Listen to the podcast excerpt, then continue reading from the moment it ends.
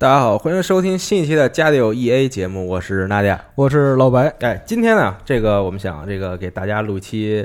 以前好像没有录过的这个节目啊，嗯对，然后没有录过的主题啊，今天是讲什么？今天主要讲是这个机械键盘哎，啊，这个东西。对，所以今天呢，我们请来了一位嘉宾啊，请嘉宾来做一下自我介绍。啊，大家好，我是来自阿米洛的设计师，嗯啊刺客。哎，哎。对，然后今天呢，我们也是特意啊，请来了这个这个知名的这个外设品牌阿米洛的设计师啊，哎。刺客，然后来为我们讲解一下这个我们对于机械键盘的一些这个疑问和这个困扰的这个点哎，啊，就是有哪些呃，就是关于机械键盘的说法啊，或者说是那个呃口耳相传的这些东西嗯。啊，它是不准确的，对或者说是谣言，对谣言，直接定义成谣言。对，因为机械键盘这个东西啊，我第一次知道这个这个这个这个名词，我第一次知道这个词汇是在大概零七零八年的时候。啊，对，就是比较晚了，其实已经，因为零七零八年的时候，当时玩一款游戏，然后之后在这个当然还得用贴吧啊，然后在贴吧里 看，有很多人讨论，然后说玩这个游戏，说这个怎么能让自己有一个飞速的提升啊？你需要一款哎机械键盘，哎，对 我当时就很困扰，说我说我说什么叫机械键盘啊？啊，对，然后当时在网上查。然后查完之后才知道，哦，就是现在在那个时候，大家用的更多的是这种薄膜键盘，对吧？就是这种很便宜的，这个大部分人都在用，因为这个造价成本很低、是是是啊。对，然后其实也也它也它也不难用，反正这个东西啊，对，所以当时我在网上看，我说机械键盘真的能够有这么这么飞速的提升吗？让我对，然后当时就很好奇，就特别想买，特别想买一把，但感觉零七零八年时候，其实国内还很少有厂商去做这个东西。而且机械键盘其实这个入手的这个渠道也不是很多，而且真正想买一把的话，其实还挺贵那个时候对，然后对于这个还是学生我的来说，确实有点这个这个难以难以 cover 掉这个价格啊。对对，然后所以从那个时候开始呢，我就对于键盘产生了这个很大的兴趣啊。对，所以我想请这个刺客先来为我们介绍一下，就是到底什么才叫机械键盘？啊，其实这盘机械键盘是这样的，就是说它和我们普通原来所说的薄膜键盘，它的区别其实就在于，就是机械它有一个单独的开关，它每有一个键，它都有一个单独的闭合电路开关。嗯那嗯在这种情况下呢，就我们常说的叫做轴，就是我们现在术语叫做轴体。嗯那这个就是所谓的机械键盘。那它和薄膜键盘呢有一个呃最大的区别，就是我们现在所说所说的，就是它有不同的手感，有能我们经常能听到什么青轴、红轴、茶轴哎等等等等。嗯嗯嗯，是这样。然后在这种情况下呢，它还能替换上面的键帽。嗯。那替换键帽，你能替换出各种各样的颜色的键帽，像薄膜键盘这个东西就是不能做到的。嗯嗯嗯嗯嗯，对对对，而且其实，呃，因为我后来就是了解了更多关于机械键盘的这个知识嘛，其实在我看来啊，我觉得机械键盘跟这个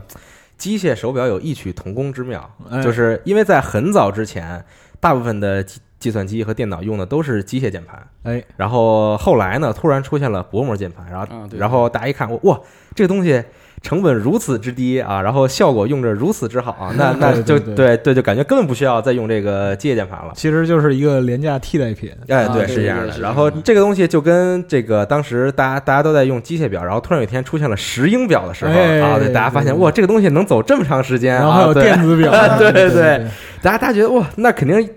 就就就就是这个成本低的来啊，又便宜，然后又对这好新卖又又酷又对又对对对，就是这么回事。对，所以这个机械键盘，我觉得在有那么一段时间里，其实提到的人会比较少。呃，你刚才说到这个，就是零七零八年那个时候，确实是机械键盘这个概念刚起步的时候，嗯差不多。因为就是我收我最好最早的时候，就零五零六年的时候嗯收过一些机械键盘，三十多岁的时候呃，没没没没，十年前十年前，我今年还不到四十，啊，你行行好行吗？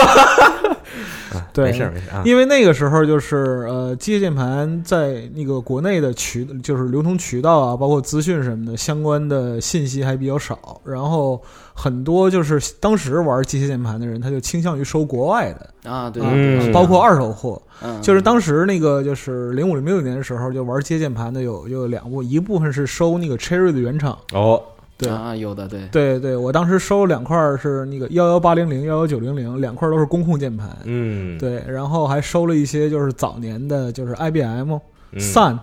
这些就是老的服务器厂商的，就是那个老键盘对，因为就是呃，九二年之前，IBM 所有键盘都是自产的，对对对，所以说那个 IBM 老键盘，其实当时我是巨喜欢的，哦，对。但是后来就因为搬家什么的，就都出掉了，嗯这样的。对，老白也是一个从很早之前就很喜欢这个对我我捣鼓机械键盘的，对对对，哎但是我这个退潮时间很早，我是退坑十年了。是嗯，对而且其实我真正的买了第一把机械键盘，大概是在一二年的时候，啊，当时呃在市面上流行了这么一款机械盘啊，它是这个只有百分之六十的键，对，看起来非常的小巧，而且非常的紧凑。像普通大家看到键盘都是这个很普通的这种，比如说一百零四键的啊，这种都是都是很全面的嘛。嗯，那那个时候在市面上突然发现有这么一款如此小巧的键盘啊，对，然后当时就非常的心动，然后就太酷了。对，然后当时就买回来了。但在那个时候，因为是冲动消费嘛，啊，哎对，所以直接就买了。但那时候其实我很后悔啊，我我应该再多查一查这个 关于键盘信息。不过那款键盘确实不错啊，啊，这个具体品牌就先不提在这儿，就是确实不错，一会儿蒋工就拿着他的键键盘过来敲。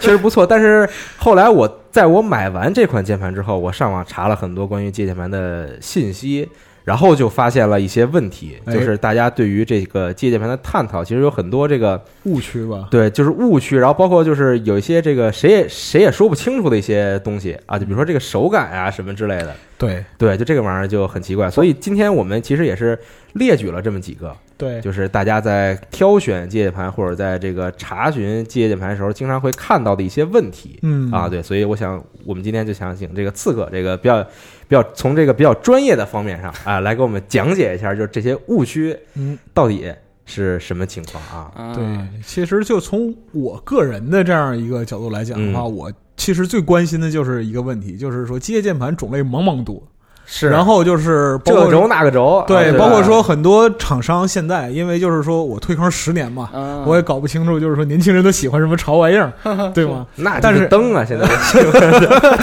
但是就比较比较核心的就是什么呢？因为我平时用键盘比较多嘛，就写文啊，或者说什么类似这些。嗯。那么就是说，就用来当做一个卖点的这个，就是所谓的这个电竞机械键盘和普通机械键盘之间到底有什么区别？现在什么都要搞一个这个电竞，对对对对对对对，是这样。这个是我比较关心的。嗯是这样。就我们经常能听到很多说什么电竞机械键盘比较适合打游戏，然后普通的不适合打。嗯其实这个留言其实最主要从开始的时候是这么回事，就是说当时不是就你们说呃，在零七零八年那个时候是就薄膜键盘，就是最开始的时候，因为薄膜键盘成本比较低，然后低的话，嗯然后啊、然后低的话，然后大家就会买这个，然后在在当时呢。呃，差不多在一零年左右的时候，然后七八呃零七零八年那个时候，就逐渐有厂商开始就是想把机械键盘这个品类再重新带回大众的眼中，嗯。因为它毕竟有不同的手感各种方面，然后呃相对来说就是说我们所谓的高端键盘嘛，嗯，是的，是的，对，然后这种情况呢，在当时他们就打了一个名号，为了更好的推广嘛，就告诉你说，哎，电竞啊啊机械键盘更适合打游戏。啊，对，更适合打游戏。然后那个时候呢，大家大多数搭搭载的就是黑轴，哦，哦，对，搭载的是黑轴，然后所以我们就会经常就听到一种谣言，包括到现在都会听到的，就是说，呃，黑轴更适合打游戏。嗯。啊，什么轴什么轴更适合干什么干什么，对，就经常听到这种，所以这个这个其实就让我想到，就是呃。黑轴适合打游戏这个留言的谣传方式，其实就好比像，比如说我呃我自己是守望先锋玩家，嗯，呃 对对对，我我我举个请问你打什么位置？暴露了倾向。呃我打 C 位啊，我打 C 位的，可以可以，是这样的，就是呃，现在不是很多那些主播嘛，然后斗鱼上那些啊、呃他们那些五百强主播，嗯然后特别厉害，然后就会有那些呃弹幕经常在问，哎，你用了什么鼠标？你的鼠标 DPI 是多少？然后你的那个啊准心不可以是的是的设置吗？对。你的准心是那个数据是怎么样？我要调一下，我要好像就好像我好像用了你的呃是外设，我调的和你一样，我就可以和你一样厉害，就其实根本不是这样，对，这这这主要还是看人是吧？人家用双飞燕玩的一样比。你好，对对。对对对对，对对，是这么回事。嗯。然后这是其中一个，然后另外一个呢，就是说相信这个谣言的还有一种点，就是说他会告诉你，呃，他说，呃，这个延迟，就是你按下键盘，按一个键，然后再反映到电脑上这个数据传输，他说有一个延迟，嗯。然后告诉你说电竞机械键盘延迟更低，你普通的会更高，你啊操作一个角色会有这种延迟。听起来很真，啊，对，听起来很真，对对对。啊。跟真的似的。对。对，其实不是这么回事啊，就是我们现在所知道的，就是呃呃人类所能呃达到的这种反应极限只有零点一秒，嗯。就是最、哦。对最低、呃最快最快，就是我们所谓的条件反射都只有零点一秒。嗯，这个举个例子，就是呃，当时呃，就你们知道那个 CS 的那个世界第一狙神叫做 Johnny R，、啊，这不是我吗？说我的绰号就是磁器口 JR，磁器口 JR 可太牛逼了。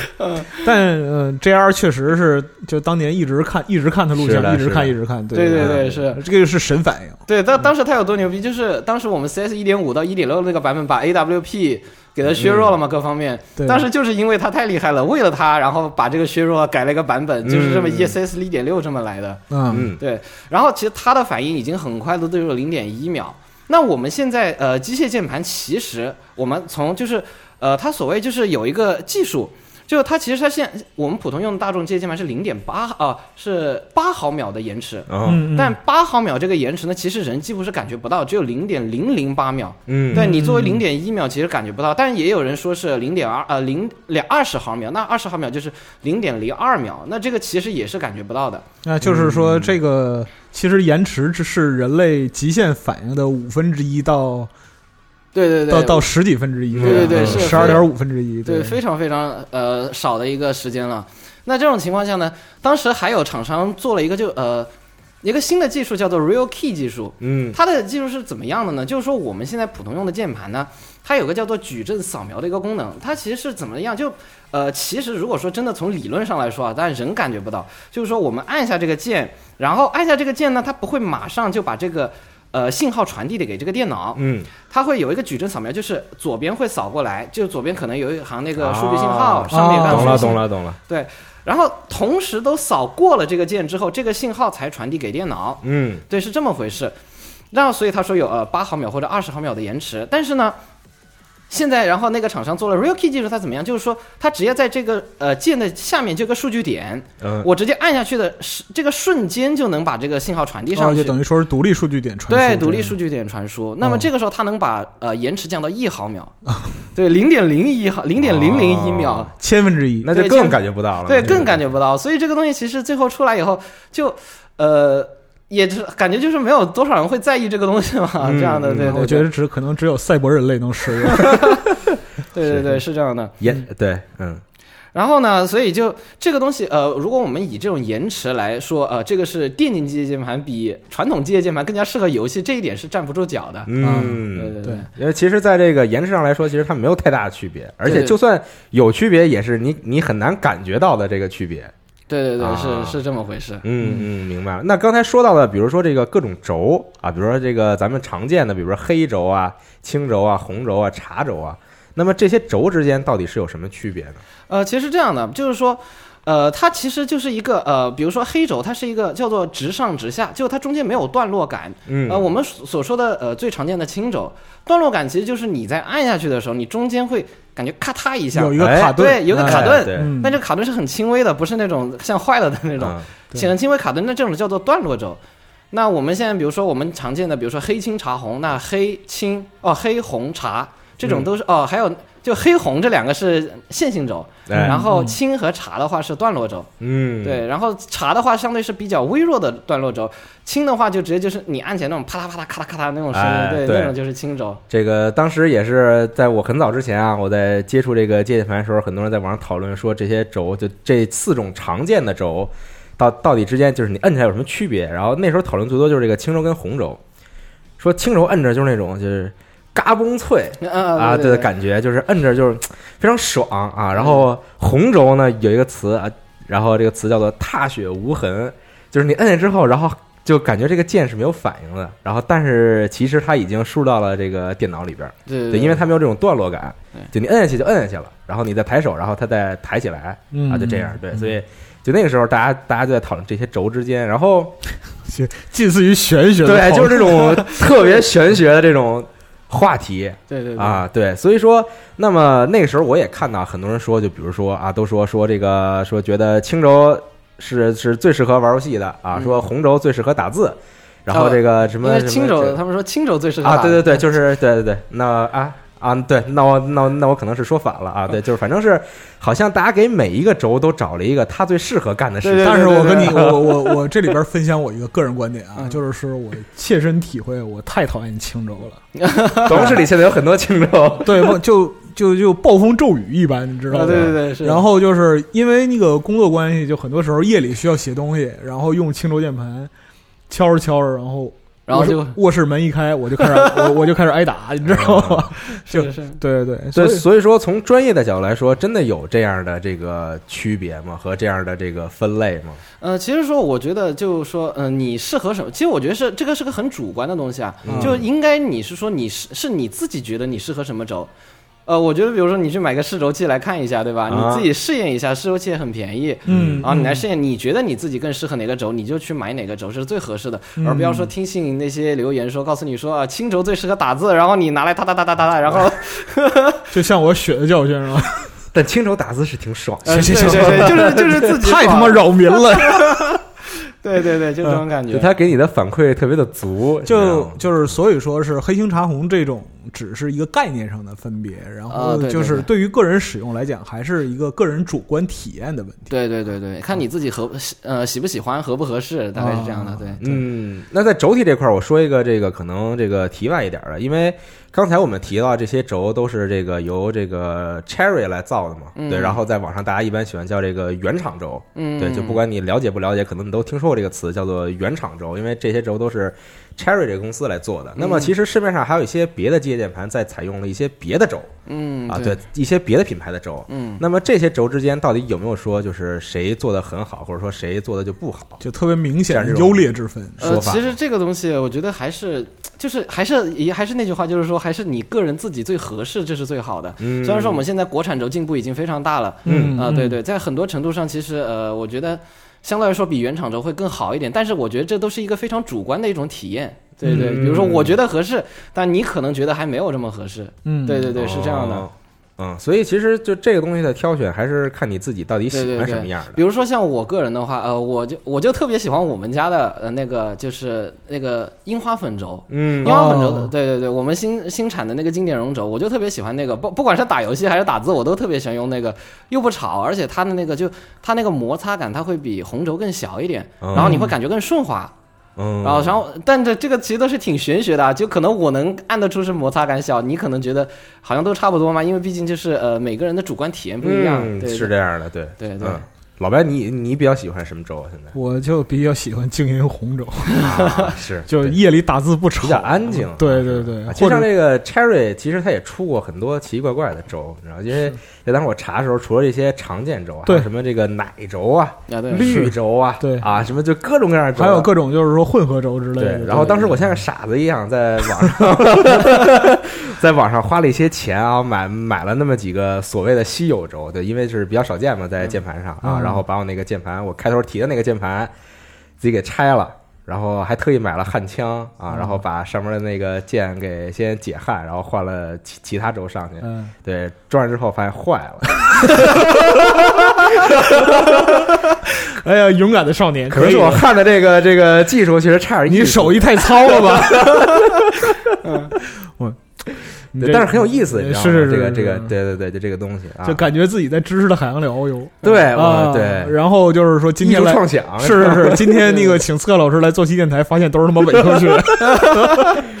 对。那么其实刚才说完了这个大概轴上面的选择，其实大家就是看自己到底觉得喜欢哪种，那就可以去买那种。就其实没有什么所谓固定的场景限制，对对对不是说盲目听信别人说，大家都觉得这个轴适合打字，这个轴适合打游戏，其实没有这样的这个区没分。这个说法。对，而且厂商在做的时候，他可能也没有想到说，说我做这个轴就是适合去干什么，就老老实实讲，打游戏还是看人，你知道吗？啊，对对对，还是看人。对对啊而且而且，嗯毕竟现在就是呃，打字就是你就按键更轻量化了嘛。你毕竟黑轴的话，属于压力克数最大的一个它，很重啊。对，很重，你就你需要用比较大的力气才能按下去。那红轴的话最轻，就是现在呃，逐渐随着机械键盘的发展的话，其实你按这个轴就是轻量化的那种呃，不管是办公还是游戏的需求。那所以现在黑轴其实在高端机械键盘中就逐渐它的比例又会缩小。嗯，对对对，大家就觉得嗯按个键嘛，各为什么费那么大劲干嘛对对对对对，但是很累。对对对，是是这么回事。对，对，那么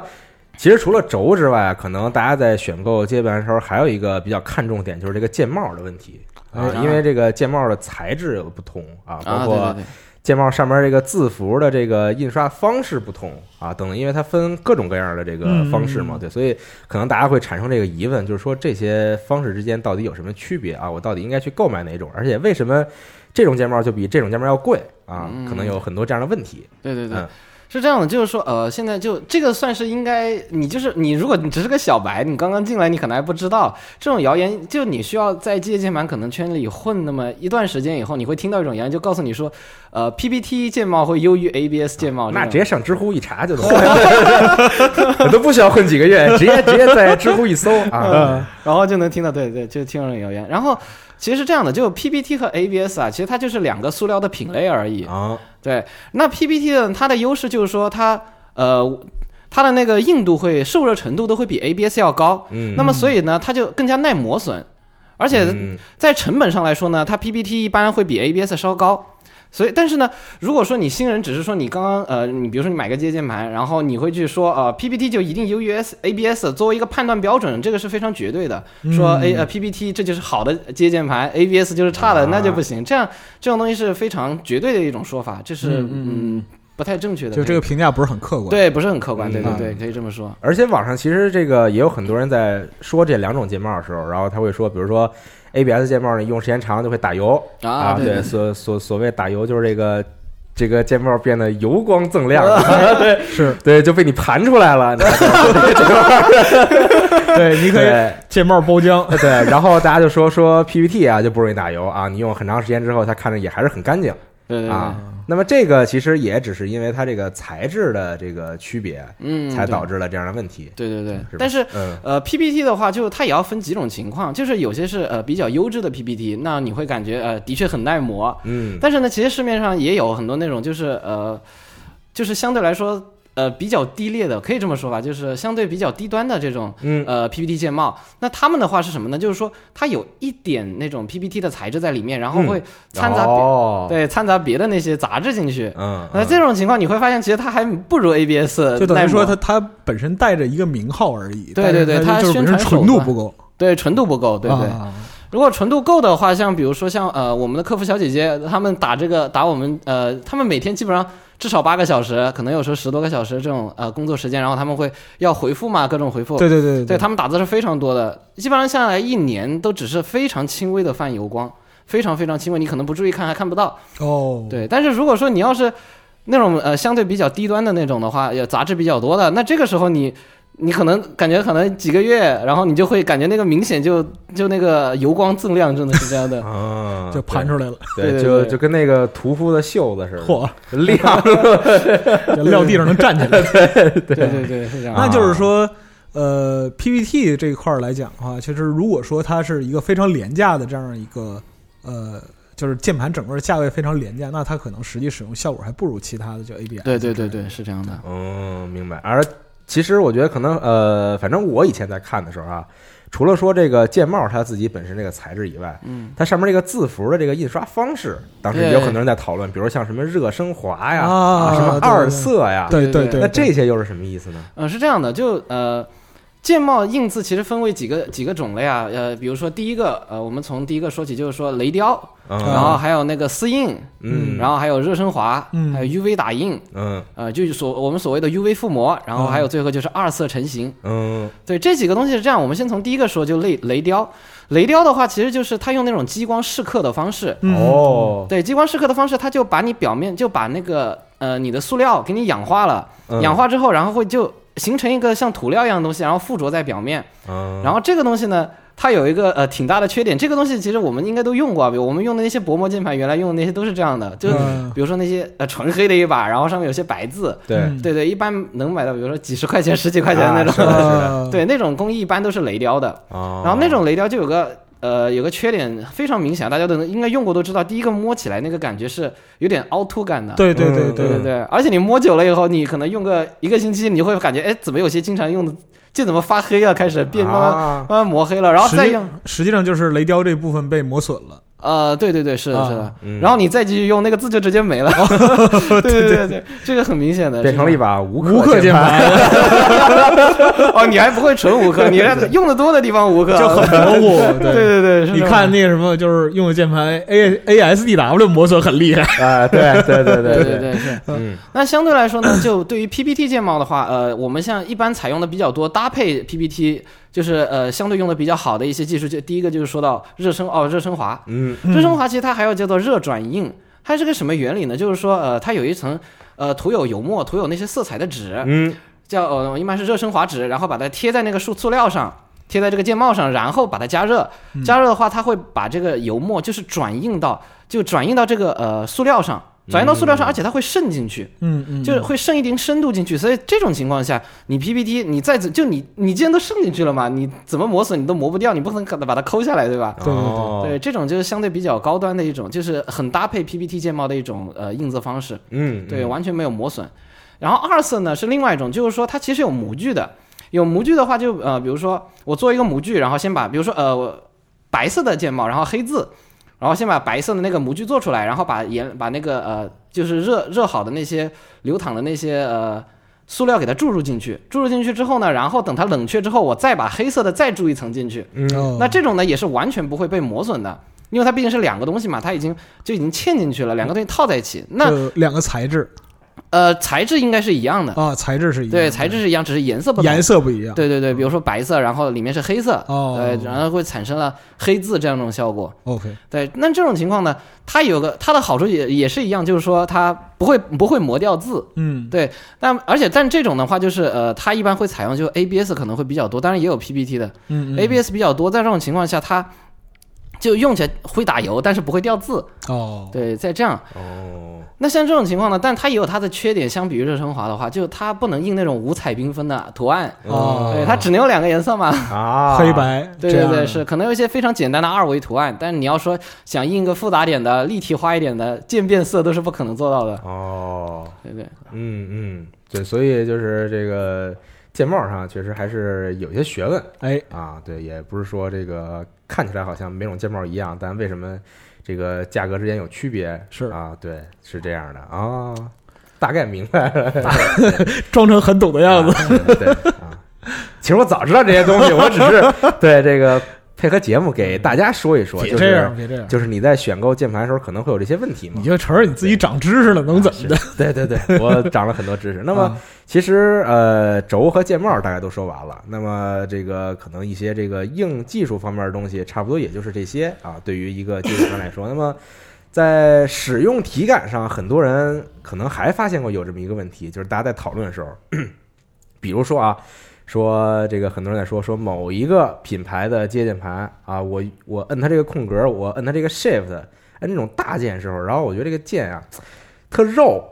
啊，对对对对，肉肉也是能听到的。对，就摁着就不是很舒服啊，就特别肉。对，就尤就尤其这种大键，像空格啊、Shift 等等这种。那么这个肉到底是一个什么意思呢？就是肉，其实呃，其实也挺字面的一个意思啊，嗯。就是你感觉你按那个，就是比如像 Shift 空格这种，你按嗯就感觉是你按不到底，你感觉是那种啊按着那种，就是感觉按在块肉上，按在块胶皮上那种感觉。嗯。对对，是这么是这么回事。嗯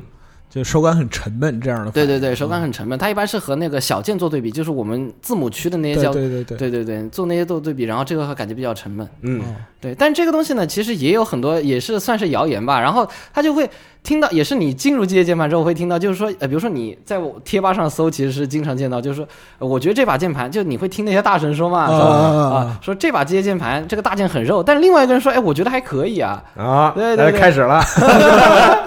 完了，进入了玄学领域的争论。对，对对对，其实是怎么回事呢？就肉这个定义，其实最开始就我们刚才所说的这样，嗯那但后面呢，随随着这个圈层的扩大呢，就很多人他呃他理解就不一样了，我觉得算是一种误解吧。然后啊，他是这样的，就是说，呃，最开始的时候呢，呃，他会看到，比如说，因为我没有官方的定义，所以呢，他这个不体验不同。那有些人就会告诉你说，哦、说这个东西键盘键帽的按键比较厚，那觉得声音比较闷。这个时候他也会去说，哦，这个键盘很肉，但其实这个不算是肉。嗯，对对对，还有一种情况呢，就是说是它大键比较松动，就你感觉按下去好像有点晃，有点杂音。哦啊，对，这个时候他们也说是肉。其实这个东西都不是这样的，就是概念是不一样的。对概念是不一样的，嗯对对对。嗯然后所以呢，呃，其实呢，在最开始的时候，机械键机械键盘刚刚产生的时候，就刚刚流行起来那个时候，呃，因为大家就都在做嘛，然后做的话，就是相对一些低端的牌子也挺多的。那么那个时候就呃肉的情况是经常比较多见的。那现在其实随着就呃机械键盘慢慢发展开了，然后大家也都承认了这种东西，然后这个情况其实呃机械键盘就不就是肉这种东西，随着大家厂商的调教，然后资金投入，其实也就没有这么明显了。嗯就早年的 Cherry 键盘，就是我说我收键盘那个时候，嗯，那个时候大键确苏联还没解体的时候，对对对，那个时候就 是是是，就那个时候大键确实是有这样的问题，就是摁起来，就比如尤尤其是空格键，它摁起来的时候会有那种左右晃动那样一个感觉。对对对，嗯。可这个可能是和就是当时采用的轴体和技和技术是有相应的关系的。对对但是就是呃这几年来讲的话，就不管其实不管哪个品牌，基本上都没有这样的问题。对对对，是，毕竟大家就能能产生的活到现在的这些品牌，就自家都有自家的看家本领了。对对，它其实就是键盘这个技术还是在不断更新的。对对对就是像早年的，就是说，就很早以前的机械键盘，它本身为了增加可靠性，它那个就是你把键盘拆开，键盘底确实就是用钢板在固定的。啊，对对对，那个就是我原来收 IBM 服务器那些老键盘，操，一块键盘差不多有七斤重，对，巨他妈结实啊，能当镇纸，那时候这个人做东西比较实诚，是是是，我操，贼他妈牛逼，我操！但是现在来讲的话，它就就是目前的机械键盘，就大部分绝大部分都能做到这种，就是又轻便，然后又又又牢固的这样一个状态。啊，对对对没错，是。的嗯嗯，那就是这个机械键盘在这个大件的设计上，就嗯。各个品牌之间会有区别吗？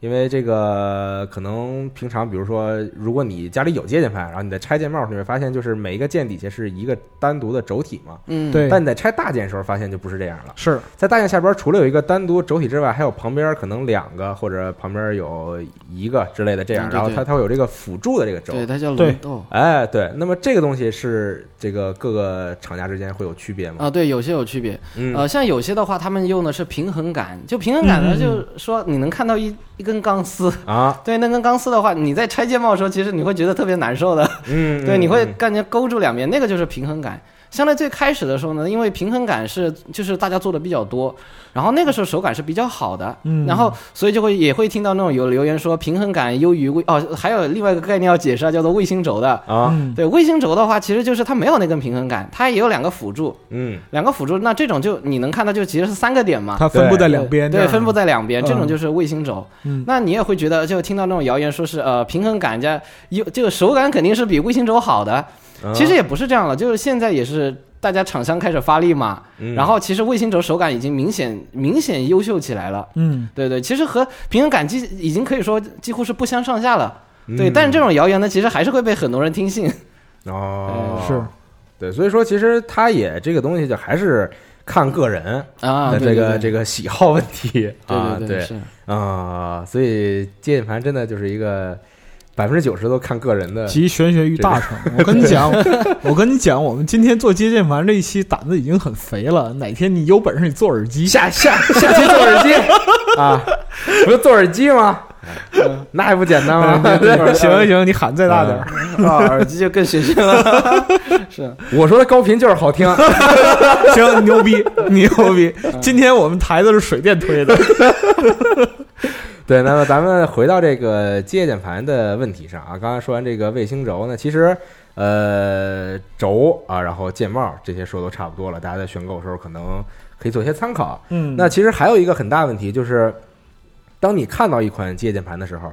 你可能在淘宝上搜索的时候，它在外形上可能会分这么两种，一种呢是这个所谓的说啊，这个有包边儿的，就是你看不到这个键的这个侧面和底下，因为它外边有这个壳儿。哦，它相当于是把这个键都给包住了啊！当然，当然，当然，这个我说话比较土啊，就是可能不是那种很专业的这术语啊。对，然后还有一种呢，就是你会发现它的这个键的侧面啊、底下，包括这个轴体都裸露在外边儿啊。对，它看起来像是所有键都悬浮于这个键盘的这个面板上边儿啊。那么这时候很多人就会觉得说，这个悬浮键盘这个太 low 了，看着啊，对，就就感觉好像只有那种可能国产低端品牌才会使用这样的设计方式。那么这个里边有没有什么讲究呢？呃，其实不是这样的，就是其实这个呃，可以讲个历史了，嗯就是这个东西呃，像我们就呃英国第一次工业革命的时候，啊，那个时候是这样的，就是说讲到纺织机。就当时蒸汽机刚刚兴起，然后那个时候纺织机呢就逐渐开始大部呃大面积的代替人工嘛，毕竟效率更高。嗯，但那个时候呢，技术比较有限，那个时候的纺织机呢，它就会就它只能通过经纬两条，就横竖两条织布，嗯，然后所以那个时候呢，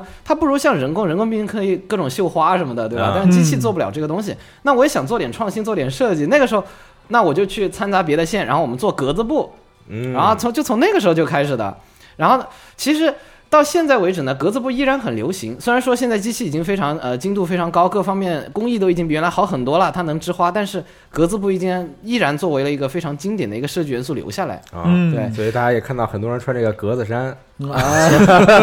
对对对。啊，那相比来说呢，其实这个对比就像机械键盘这个呃，我们所谓的叫做悬浮式键键盘，嗯就是就是类似于这样历史。那为什么我会我们会说它 low 呢？就会说它低端啊？嗯其实最开始是这样的，就是说一般机械键盘是分为呃几个部分的，一个是下盖，下盖就我们那个呃，然后还有就 PCB，PCB 的话就是电路板，哎。嗯嗯，然后就是钢板。当然钢板的话有呃，现在还分什么有钢无钢两种，这啊，个对对对，对，这个就不展开说了。但我们说有钢板的话，然后再上面呢是一层一层一层那个上盖，嗯，然后上盖就我们你说那个包边的那个东西，哎啊，对，是这么。我对我说话比较土啊，然后大家可以理解就行。可以。嗯然后呢，讲到那个就呃，那很很多在就在当时的话，有些那个就是我们说的那些呃。比较低端的牌子啊，他们可能就真的是为了挣了一点，就挣点钱就跑路的那种。啊，然后那种他们就会更加节省成本，他们会把上盖直接就干掉，哦干掉，然后呢就留下那个金属定位板。那个金属定位板，他们把它直接当成上盖用，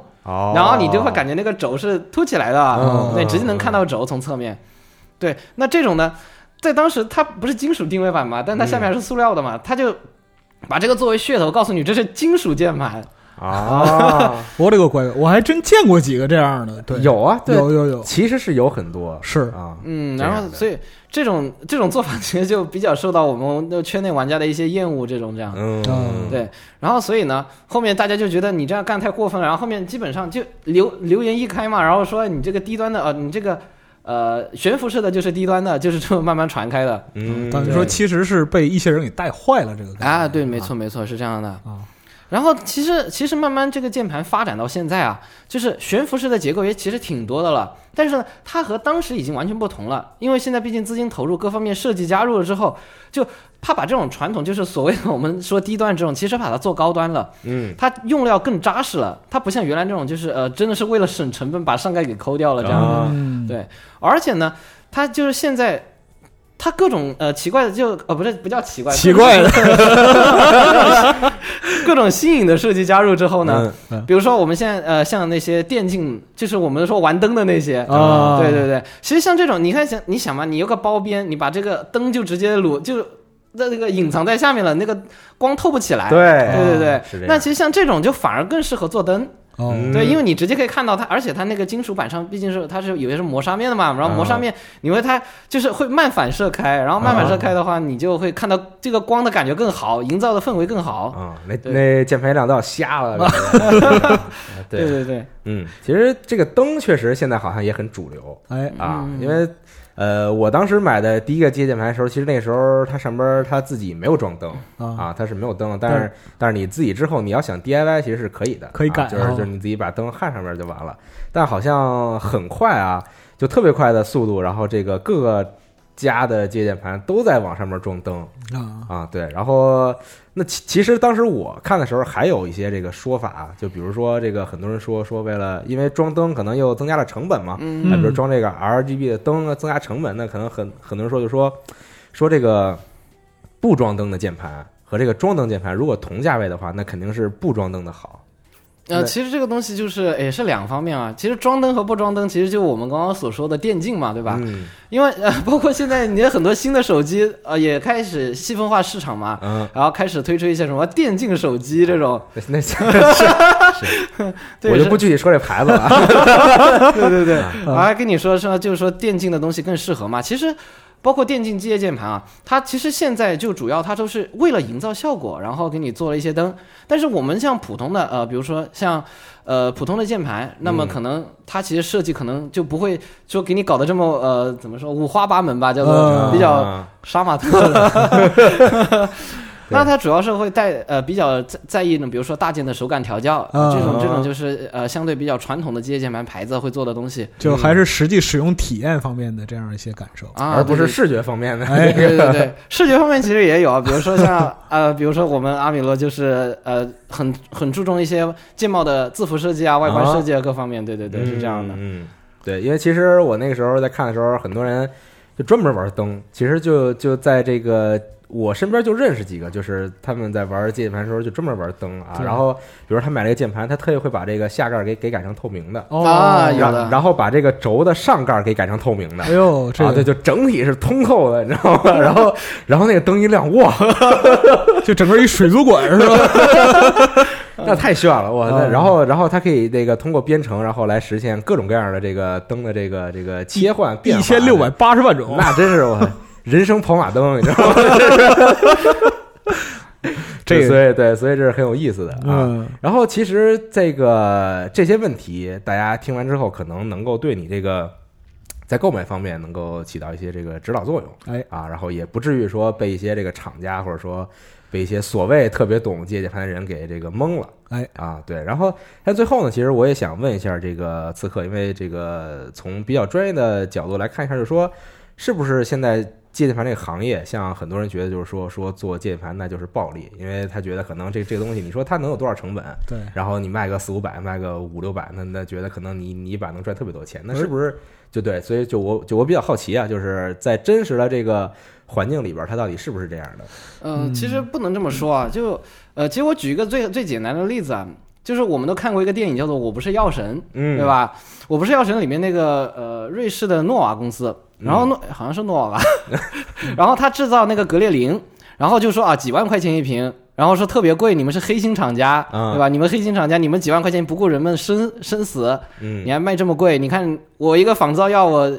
几百两百块钱一瓶，五百块钱一瓶，我就能买到。你们为什么卖几万块钱？嗯那其实我觉得这个东西呢是，呃，也是一种就消费者这么想，我觉得是正常的。嗯，但是呢，我觉得这个东西，呃，毕竟从行业的角度、行业发展的角度来说，就是说，比如说，就说那个呃格列宁这个药，那这个药的话，它是要有那个后面的研发成本各方面的。哦对，那如果说你全部都去，比如说就就五百块钱的药，它赚不到钱，它不仅赚不到钱，它甚至本都收不回来，因为后面的那个研发成本是非常高的。嗯对，那这种情况下，它非常不利于行业的发展。那如果大家都收不到钱，我甚至本都收不回来，我为什么要去做这个研发呢？嗯对，是这么回事。那其实相比于机械键盘也是类似的，呃，比如说呃，就我像我是做设计的，我可能这方面会呃相对能呃可能讲的比较多。啊对，那像比如说我们呃，我是森林的设计师嘛，那嗯森林的森林这款设计的话，你要想就是。你不能只看成本，我们可能看到的就只是哦，这个物料成本是多少，对吧？每个键多少，嗯每个轴，你看你我加起来这没多少钱嘛。但嗯不能这么去看啊。比如说我们森林这款设计其实花了很多功夫的。我们最开始其实呃，比如说我拿到这个绿色的键盘的时候，其实我我们当然没定主题。我第一次看到绿白，然后那个那个绿色呢，我想到的是抹茶绿，哦对，特别特别有抹茶的感觉。然后当时觉得抹茶呢也很符合我们设计风格嘛，就是很小清新的那种。对对对。然后我当时还是上网去查了查了那些什么抹茶的历史啊、抹茶的资料什么的，然后想想怎么设计。然后后面是有一次我那个就是你知道那种抹茶一堆嘛，那个网上图片经常有的，我把它那堆放在那个空格上一看，我然后觉得 完全不能直视，忽然之间，对然后就只理想和现实的差距，就就进入了贤者世界。然后我就直接把这个我们就直接把这个呃方案给过掉了。嗯然后后面是呃跑了很多就是主题之后，最后定到了森林这个主题，但当时的林还不是我们现在灵气的灵，当时就是叫森林，就是木的那个林。啊，对，然后当时我们用森林来做设计，我们还做了一款全是树木的主题，不像我们现在看到的是鹿的，是鹿的鹿为元素的主角。嗯，然后当时全是树，然后但是环保主题，啊对嗯，然后当时呢就看到全是树嘛，但是觉得这个东西其实当时那把是挺好看的，嗯 但是只是觉得就是说你毕竟作为一个设计，你应该是有就是说要。呃，作为设计师自己的灵感、自己的理念要摄入进去的。你不是说我只是满足于满足于那种视觉上的好看就够了？嗯，对对，是这么回事。然后所以呢，后面我们说，哎，希望有一点灵气，嗯然后一点有一点灵气。我们说，哎，我当时不在网上就经常能看到这种图案嘛，就是说，呃，树林里面有一只鹿，哎，哎，对，感觉很有灵气，就感觉是森林森之精灵的感觉嘛。嗯对，然后所以就说，哎，我们决定用鹿。然后当时，但是你如果只是放一头鹿上去呢，这个东西还就是怪怪的，对，还只是怪怪，就是说它只是符合嗯好看。然后就像那个上次那个就和你们哦，接着像那种元元素的堆砌。嗯，对嗯元素的堆砌呢，这种东西就是相对来说是不太容易被我们所接受的。我觉得你作为一个设计，你只是堆砌元素，为了达到一种好看，然后销量，这个东西我觉得设计还是比较不负责任的。嗯，对，然后所以我们当时我是在吃饭的时候，真的是吃饭的时候，我想到了我小时候看过的叫《九色鹿》的动画片。哎，啊对对对，这个好，这个好，对，挺挺老的一个动画片了。嗯有时候真的是吃饭人类灵感迸发的几大瞬间，是吧？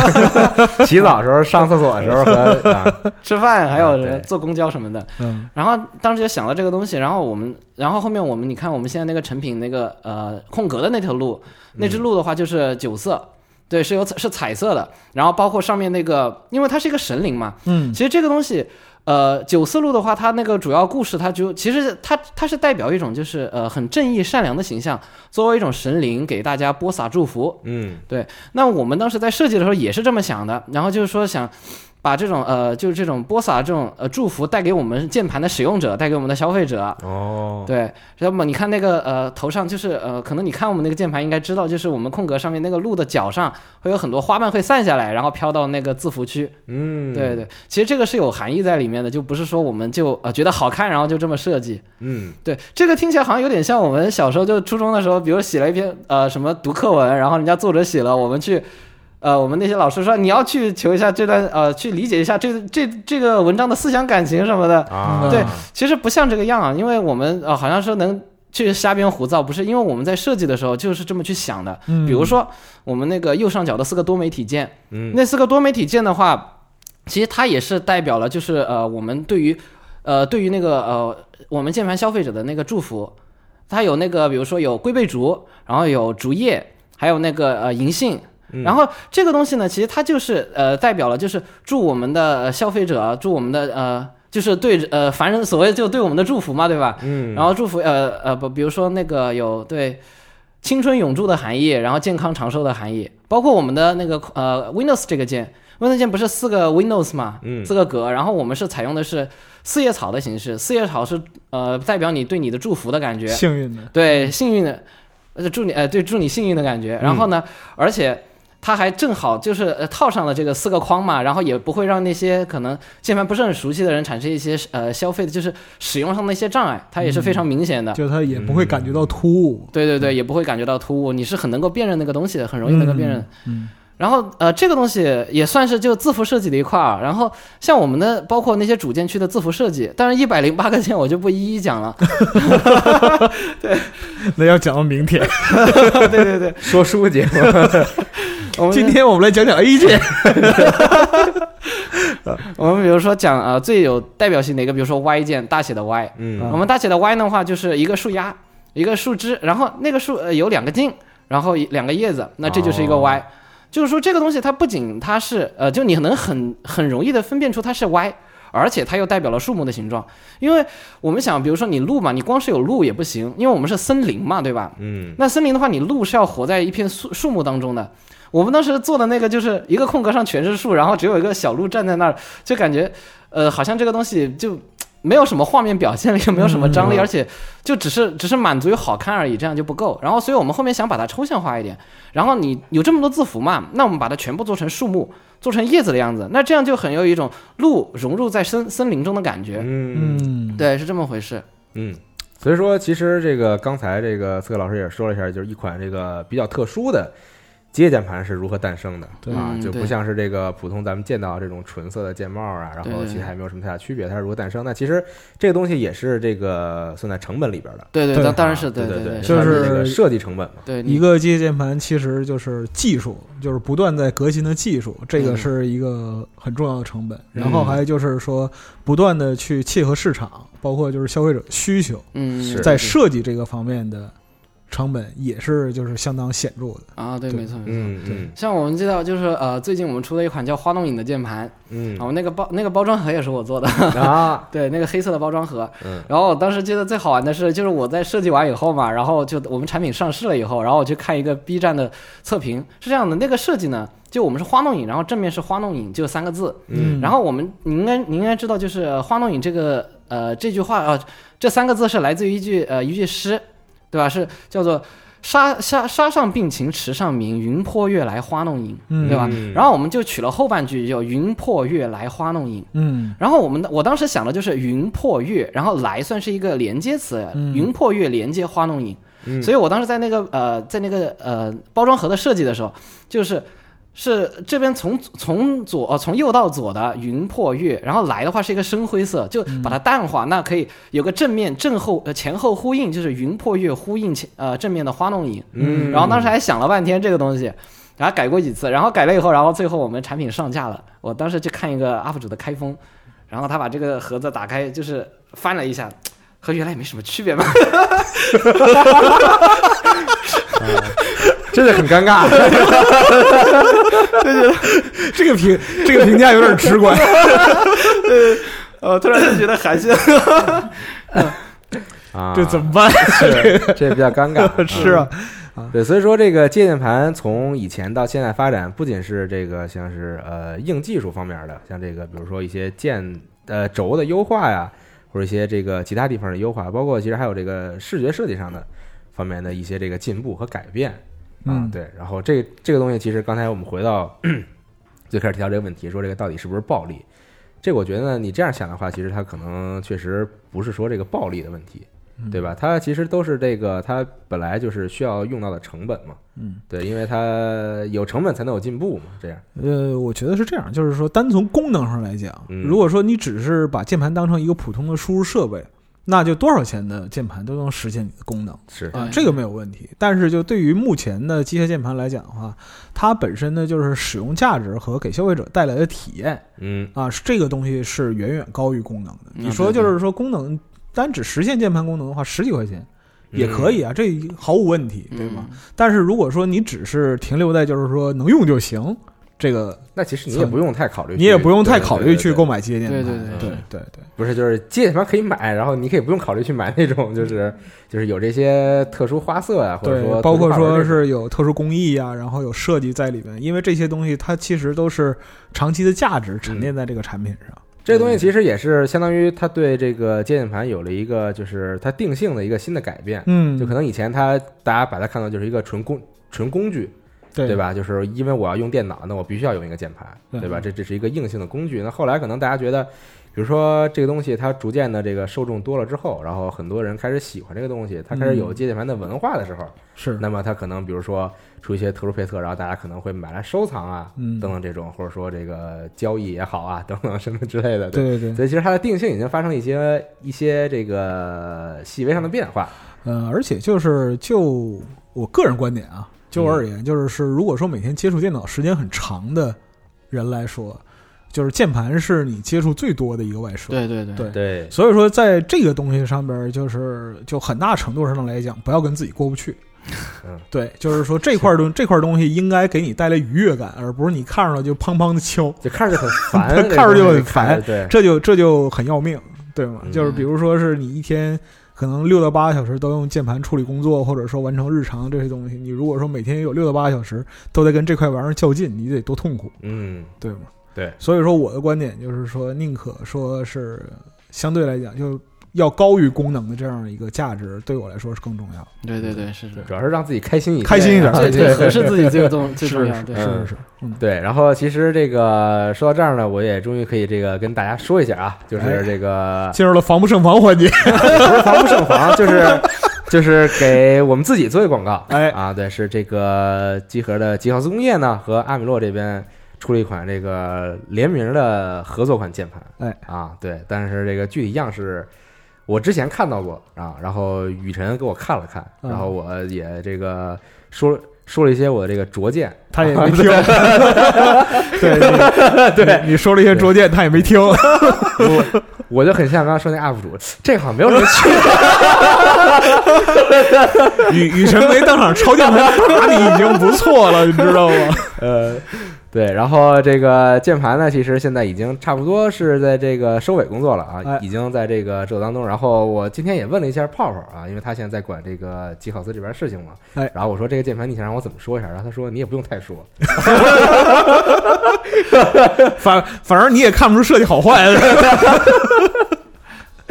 对，反正是我们这个推出了啊，属于这个算是属于我们的一款这个特殊的机械键盘啊。对，嗯然后包括其实大家比如说来我们网站，可能会有很多朋友要投稿嘛。啊，对吧？那你打字需要一款机械键盘，那何不考虑一下？你别把我往里装啊！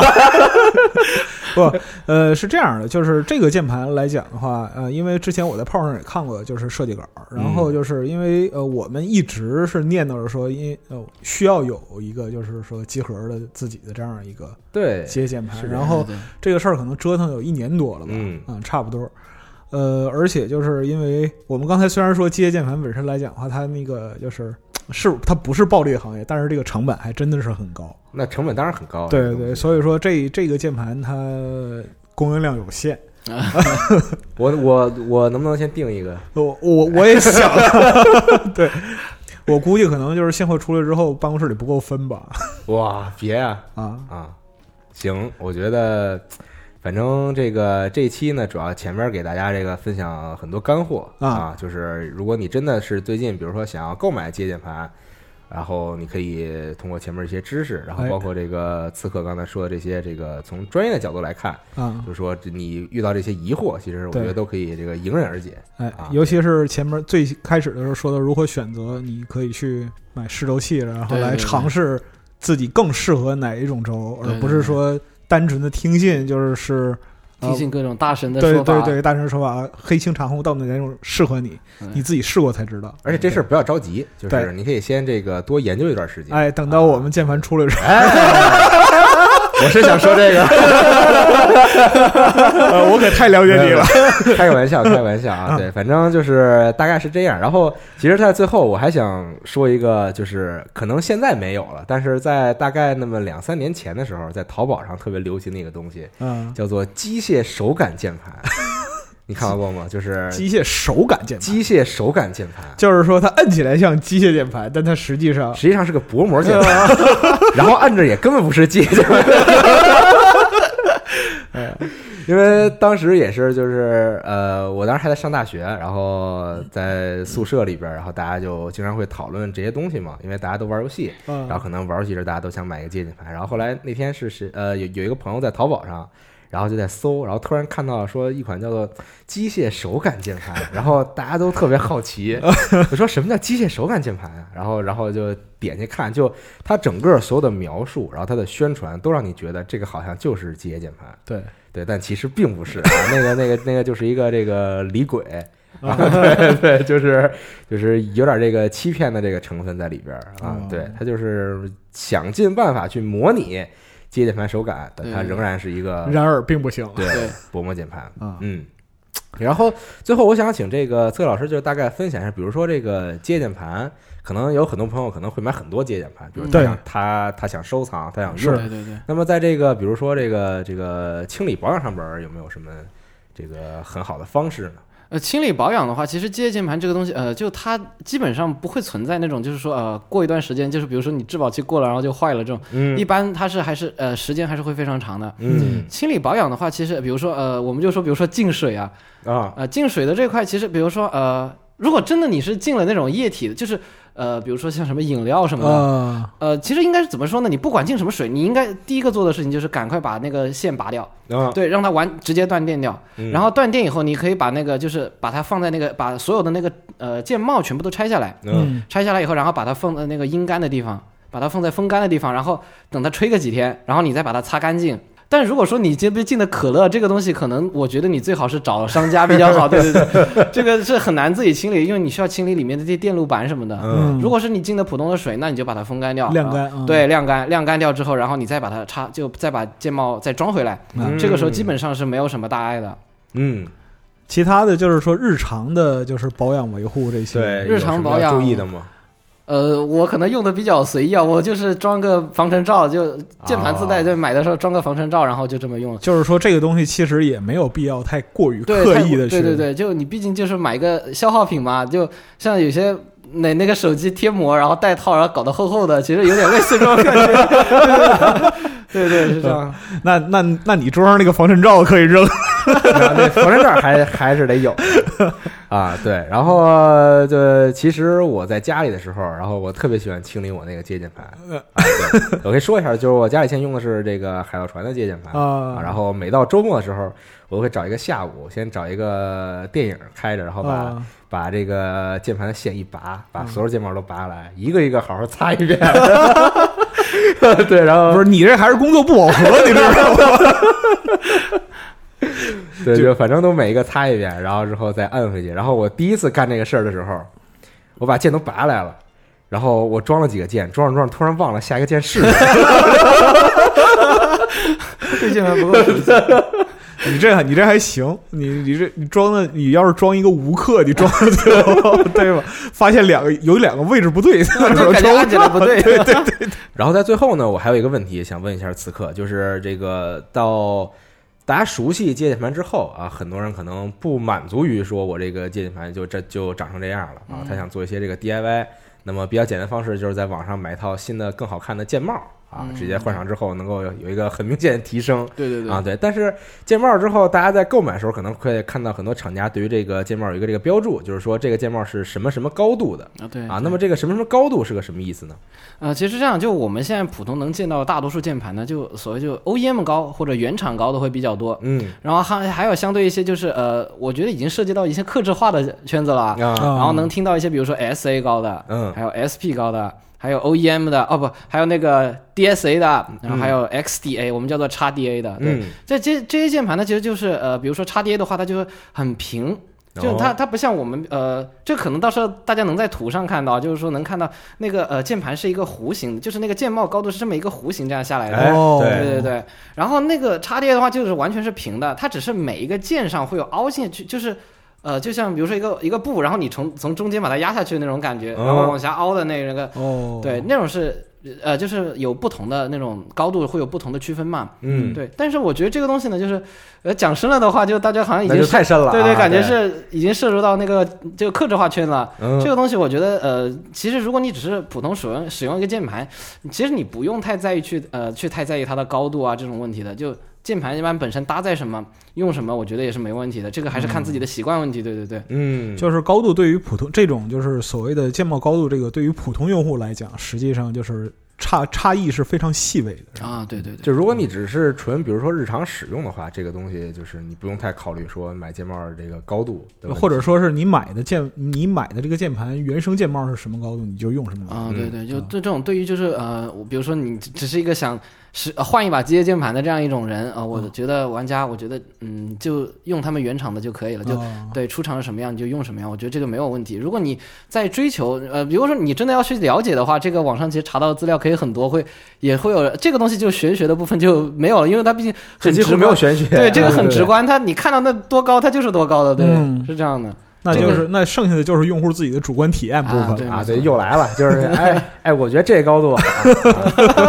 这个倒没有，这个、嗯嗯，行，那么这期节目大概想给大家讲内容是这样，哎啊，对，就是能让大家有对于接键盘有一个这个更深入的了解，哎更详细的了解。我希望不要这个在购买接接键盘的时候遇到这个坑啊，哎对，能够尽量这个避开这个坑，然后少走一些弯路。哎，对，我反正我觉得啊，就如果你经常打字、经常打游戏的话，我觉得来一把接键盘还是不错的。哎啊，而且这个东西经常是用上就回不去。